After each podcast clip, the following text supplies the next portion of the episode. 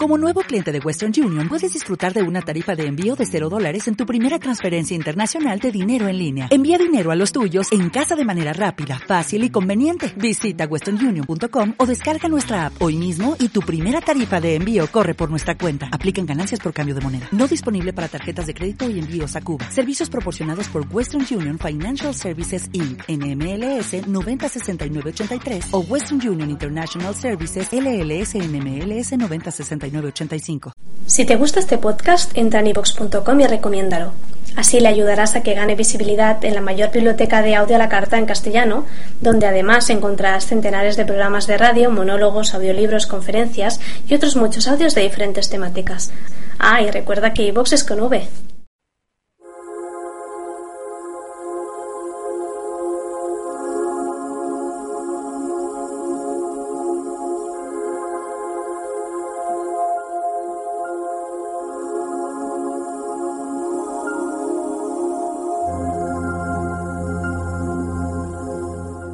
Y hoy abrimos una nueva página de la historia de eh, la historia oculta de Guadalajara, la Guadalajara oculta que nos trae hasta a, todo Guadalajara en Es Radio Juan José Sánchez Oro. Juanjo, muy buenos días, bienvenido. Hola, buenos días, Pablo. Bueno, sí darte la bienvenida o decirte gracias por venir hasta luego, ¿no? Porque tus inquietantes historias me dejan a mí pues bastante preocupado, por decirlo así. Pero no son historias inventadas, es, lo, que es, lo que hemos vivido y lo que estamos intentando recuperar y, atraer un poco la atención de los oyentes. Por eso me asustan más, que si te las inventaras tú dirías, pues bueno, este chico tiene mucha imaginación, pero como veo que vienes con libros, te apoyas en testimonios reales. Eh... Exacto, claro, aquí lo que tratamos es de ir al dato, a recuperar esa historia que estábamos comentando también en otras ocasiones de ese patrimonio invisible que a mí siempre me preocupa. Es un patrimonio que en muchas ocasiones yo creo que se está perdiendo porque hay veces que está depositado única y exclusivamente en la memoria de nuestros mayores.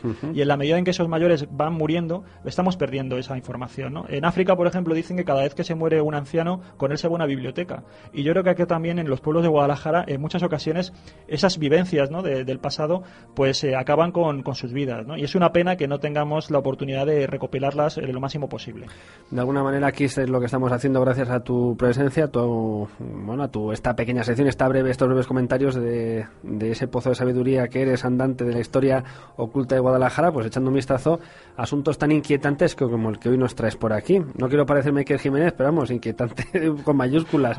Pues hombre, el que, el que tenemos sí que es cierto que es un poco inquietante. Eh, vamos a hablar en principio de algo que no parece inquietante, como sería hablar de una ermita, de una ermita además dedicada en este caso a Nuestra Señora del Madroñal, una ermita que está ubicada en, en Auñón, muy cerca de Sacedón, eh, a la vera del embalse, eh, ahí encaramada. Por tanto, en principio, bueno, hablaríamos de un santuario religioso. Mm, un sitio bien bonito. Espectacular, además un sitio que merece la pena visitar, que además debería ponerse en valor, porque es cierto que está ahora muy abandonado, sus puertas están cerradas, salvo que, que, tengamos ocasión de visitarla como yo afortunadamente y otros compañeros, como mi compañero David Cuevas, hemos podido visitarlo, nos ha abierto las puertas el presidente de la hermandad, ¿no? que rige ahora mismo el santuario, y como digo, es un lugar que merece la pena recuperar. Entonces, hasta ahí todo normal, un lugar, bueno... Una excursión de domingo eh, preciosa. Una procesión, una romería, este tipo de cosas, ¿no? Que, que, bueno, conforme el tiempo acompaña, pues más se agradece hacer, ¿no? Pero he aquí que nos encontramos con un detalle un poco especial. Siéntense, siéntense, señores que nos están escuchando. Eh, si usted está en la cocina, deje el cuchillo, no vaya a cortarse porque nos va a hablar Juanjo de... Pues de exorcismos. Hay que tener en cuenta que sabemos que nuestra tierra, que Guadalajara, está cuajada de santuarios religiosos, ¿no? dedicados muchos de ellos a advocaciones marianas, pero eh, hay que decir también que la mayoría de estos santuarios, con el paso del tiempo, estaban dedicados a, a obrar determinados milagros. Es decir, cada santuario suele especializarse en algún tipo de, de, milagro, como decimos, ¿no? Pues hay algunos que sirven para sanar determinadas enfermedades, para curar de determinados accidentes, para hacer determinadas rogativas que en otros santuarios pues parece que no se atienden por parte de, de el santo, de la santa o de la virgen al que está consagrado. Pero he aquí que este santuario del que estamos hablando, esta ermita de Nuestra Señora del Madroñal, está dedicada, estaba especializada ni más ni menos que en atender a poseídos, a poseídos del demonio. Estaba especializada en hacer exorcismos. Bueno, pues vamos eh, por empezar con este tema tan inquietante, por, empezar por algún sitio. Eh, ¿Qué pasa con alguien que está en teoría poseído? Eh... Pues en este caso lo que teníamos aquí en esta ermita era un franciscano. Es una ermita que es muy antigua. En principio parece que las raíces de esta ermita son medievales. Nos estaríamos hablando ya de en torno al siglo XII, siglo XIII, según comentan. Aunque también hay que decir que estos, estas raíces de la ermita son bastante brumosas. Se habla de una especie de, edificación con posibles orígenes calatrava calatravos, de la Orden de Calatrava. Hay algunos que hoy en día lo han transformado en orígenes templarios. Lo templario está de moda y entonces, bueno, pues se suele meter mucho lo templario, ¿no? Quizás donde no, no se deba.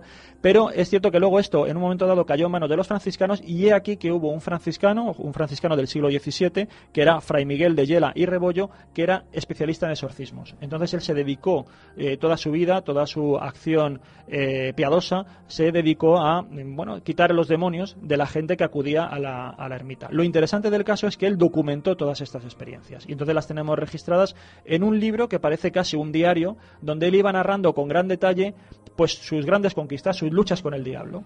Era un hombre bastante ocupado, ¿no? Entonces, y Pues tenía, por lo- tenía mucho trabajo, había mucho, mucho poseído en aquellos tiempos. Pues por lo que él cuenta, sí, porque además hay que tener en cuenta que esto de quitar los, los demonios del cuerpo de alguien no es algo que llegas y los quitas en un momento, sino que había veces que podía estar varios días, incluso varias semanas, luchando con el maligno. Y él va narrando, ¿no? con gran detalle, este, estas truculentas historias, esas, esos combates, ya decimos, con sobrenaturales, ¿no? con el más allá, con gran lujo de detalles, con gran recreación. Y eso sí, él siempre, eh, digamos que nunca eh, lo que hacía era ponerse mérito. Él siempre se quitaba el mérito y todo el, el beneficio que obtenía, todo el éxito que, que lograba, se lo atribuía, por supuesto, a la Virgen. O sea, en ese sentido siempre él era humilde y él entendía que era un simple canalizador de la divinidad para vencer al demonio, pero en ningún momento él se consideraba que tuviera poderes o algo por el estilo. Oye, la gente a la que, bueno, pues digamos, eh, trataba y expulsaba el demonio de su interior, ¿era gente de la provincia de Guadalajara, vecinos de la, de la zona o gente que venía de otros lugares de, de España atraídos, bueno, viendo la cantidad de trabajo que tenía por, por la fama de este hombre? Pues en principio sí, aunque hay veces que no se sabe muy bien el- la procedencia de las personas, pero sí que es cierto que en muchos casos él actúa con, con personas de la población en la medida en que la, la ermita va adquiriendo fama de, de ser capaz de eliminar los demonios, ¿no? de los poseídos, pues evidentemente va a- haciendo que tenga mayor influencia y el, el arco de acción, ¿no? digamos, pues se va ampliando. Entonces sí, sabemos que sobre todo actuó con personas de, de Guadalajara, pero también hay algunos ejemplos más lejanos. Eh, lo interesante es que, bueno, parece que, como decimos, que tuvo bastante éxito, y, o por lo menos él así lo defiende en su, en su diario. Yo no he podido encontrar más datos al respecto por otras fuentes, pero sí que me parece que es un caso muy interesante ahora que se está haciendo una especie de cartografía de, de los milagros en Guadalajara por parte de algunos investigadores del CSIC. Bueno, pues están recuperando todas estas narraciones y a mí me parece que realmente son muy interesantes, ¿no? Además, eh, yo creo que tenemos ocasión, si te parece, de poder escuchar uno de estos exorcismos Vamos que allá, sí. nos ha, eh, bueno, nos, nos- lo ha leído en este caso, claro, naturalmente él no pudo estar allí, pero lo que ha hecho ha sido elocutarlo nuestro compañero Juan Macriado, pero que está extraído directamente de este diario que estamos comentando del fraile Miguel de Yela, gran exorcista del siglo XVII. Vamos a escuchar ese exorcismo y ese lujo de detalles que nos contaba Juanjo. Viendo las demostraciones tan grandes de sentimientos que mostraba el mal espíritu, ya no trató el exorcista de que le obedeciesen en lo que les mandaba, sino que saliesen de aquella criatura, y así puso la santa estampa sobre la cabeza de la paciente.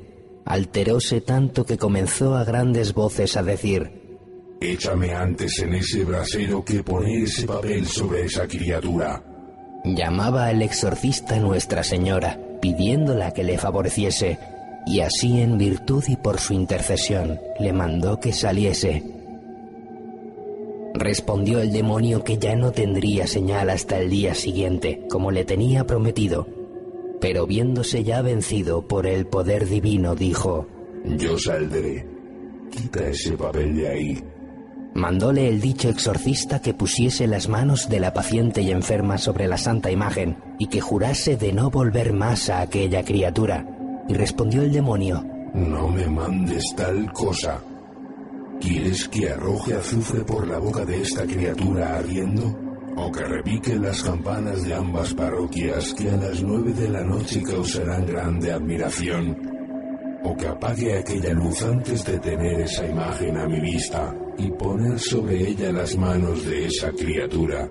y dando un grande golpe con las manos de la paciente sobre la santa imagen y juntamente dando grandes voces y alaridos, dijo, Para siempre, para siempre me voy. y sacándola de sí la arrojó de golpe en la tierra, en donde entre salivas y flemas expelió por la boca un poco de azufre, tan hediondo que ni el azufre ni otro mal olor se puede comparar con él. Y de esta suerte quedó sin sentido por más de un cuarto de hora. Después volvió en sí y de esta ocasión quedó buena y sana en cuatro días del mes de abril del año 1664.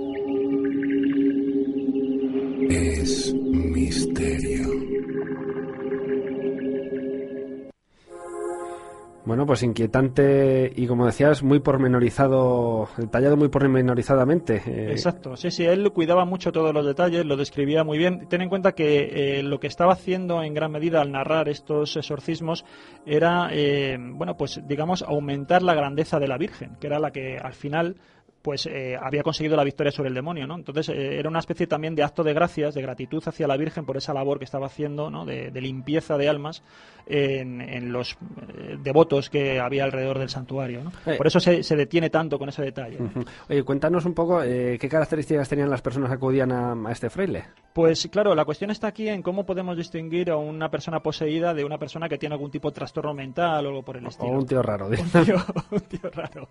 Entonces, bueno, claro, naturalmente dentro de lo que es la, ortodoxia, ahora naturalmente estamos hablando en este caso del siglo XVII, ¿no? Hoy en día los exorcistas, digamos que hilan mucho más fino, porque hay un montón de enfermedades. Y, un pequeño inciso, eh, este personaje, este tipo de tarea, la Iglesia la sigue realizando. Por supuesto, sí. El exorcista, hay que decir que el exorcista no es ningún tipo de orden especial que un sacerdote deba tener. Puede ser cualquier presbítero que tenga, eso sí, que tenga una moralidad, eh, que es lo que pide un poco, se pide canónicamente, ¿no? Que es una persona íntegra, que es una persona, bueno, devota, piadosa, pero en principio basta con que el obispo de la diócesis encomiende a un presbítero que esté ordenado eh, la posibilidad de poder ejecutar exorcismos, nada más. Es cierto que luego dentro de eso el Vaticano, por ejemplo, tiene un cuerpo, vamos a decir así, de exorcistas que están como más especializados, más entrenados en enfrentarse a lo que es eh, estas luchas, ¿no? Pero nada más. Muy bien, pues digamos este cuerpo o esos presbíteros a los que un obispo encomienda esta misión eh, se enfrentan a qué difíciles tareas. Pues naturalmente lo que tienen que hacer es intentar, como decíamos, reconocer aquel que está poseído del que simplemente está enajenado de alguna manera. ¿no? Entonces, aquí hay una serie de aspectos que ellos mm, señalan mucho y que también aparecen en este caso del fraile que estamos comentando, de Fray Miguel de Yela, y es que, por ejemplo, pues el poseído tenga sansonismo, que es tener una fuerza descomunal, que, por ejemplo, hable eh, lenguas extrañas, pero no solamente que hable lenguas extrañas, que hable latín o en cualquier otro lenguaje exótico, sino que además hable inteligentemente, es decir, entienda también lo que dice, porque hay veces que nosotros tenemos memorizadas frases en otros lenguajes y no significa que sepamos exactamente lo que Bueno, hay gente, y especialmente políticos que cuando hablan, incluso en castellano, no saben lo que están diciendo. Esos son casos también que hablan lenguas extrañas, pero eso también tiene el problema de que hablan y además seguramente ni se les entiende, ni se entienden ellos. Eso es, un problema más profundo. Pues tenemos sansonismo, eh, que hablen lenguas extrañas, eh, desconocidas por, en principio por esas personas y que lo hagan con cierto sentido. Luego, por ejemplo, hay un caso muy habitual es que tengan premoniciones o sepan capaces de, de adivinar cuestiones que en principio a los testigos que están alrededor desconozcan, sean datos desconocidos para esas personas que están alrededor. Eso en principio podría dar credibilidad de que lo que se tiene ahí delante no es un puro trastorno mental, sino que realmente estamos ante algo que rebasa lo fisiológico y no nos adentra un poco en lo sobrenatural. Entonces, bueno, serían esos, esos rasgos. Por supuesto, luego hay cosas más espectaculares que además hemos visto en películas, ¿no? Como supuestas levitaciones, eh, ya lo del giro de la cabeza famosa del exorcista, pero sí que es cierto que puede haber determinados desmembramiento, descoyuntamiento de miembros, ¿no? Eh, cuando esta posesión es muy violenta, pues sí que puede haber, como digo, que, bueno, las coyunturas de lo que son los huesos, pues sí que se puedan separar. Es decir, hay ahí un contorsionismo ¿no? que, puede ser bastante extremado. bueno, pues eh, detalles que nos indican si una persona está poseída. Eh, afortunadamente no, no los solemos encontrar en la puerta de casa eh, o en el portal cuando llegamos a nuestros domicilios. ¿Y, y de qué forma afrontaba este fraile o afrontan los actuales exorcistas? Bueno, pues la, difícil, imagino, misión de expulsar al maligno de los cuerpos de estas pobrecillas víctimas. Pues en el caso de Fray Miguel Yela sí que está, como decimos, muy detallado. Él, eh, bueno, tenía estos combates que podían durar muchas jornadas. Él, él, lo califica además como combates muy duros, ¿no? En los cuales, pues al principio, él trata de siempre saber quién es el mm, diablo que está en el interior de la persona. En ese sentido, lo que hace es que se identifique. Le pide que se identifique, que diga cuál es su, nombre. Por, también le pregunta si está, ese diablo está solo o realmente han sido muchas legiones porque hay veces que estamos hablando de cientos de demonios que están dentro del, del, cuerpo de esa persona, que la tienen dominada. Le pregunta también por qué razón está ahí, eh, para saber la causa y de, tal manera que a lo mejor puedan impedirlo en el futuro. Y luego ya a partir de ahí empieza a hacer un combate que suele ser un combate pues a través de agua bendita, a través de una reliquia que había en la, en la capilla, en la ermita de un lindum crucis, que sería un trozo de la, de la madera de, la crucifixión de Jesús. Eh, naturalmente pues había una serie de rogativas y de oraciones y muchas invocaciones a la Virgen, que sería lo que en principio acabaría con el poder del diablo. Eso sería un poco el procedimiento y lo que sí que buscaba mucho, insiste mucho, es que salgan los demonios por el pie salgan por los dedos del pie. Y también lo que hace a veces es que los retiene atados simbólicamente durante un tiempo hasta su expulsión definitiva en el pie. ¿Por qué se hace esto? Porque se piensa, esto ya no solamente del caso de Fray Miguel de Yela, sino que es del exorcismo en general, sobre todo en, esta época que estamos hablando, se piensa que si el diablo sale por alguno de los orificios naturales del cuerpo, pero sobre todo por lo que serían eh, los ojos, la nariz o la boca, va a generar un daño ahí. Va a dejar ciega a la persona, la va a dejar a lo mejor sorda o la va, va a impedir que pueda respirar. Entonces se busca una salida que no genere ese daño, no cree esa secuela dentro del, cuerpo de la persona. O sea, total, que se podían quedar cojos, pero sin demonio, que es lo importante. Exacto, por lo menos que pudieran respirar o pudieran ver, ¿no? Era el, menor de los males. Oye, y este hombre dice, bueno, eh, en su época la verdad es que tuvo bastante tarea, ¿no? Realizó muchos exorcismos, eh, todos triunfantes.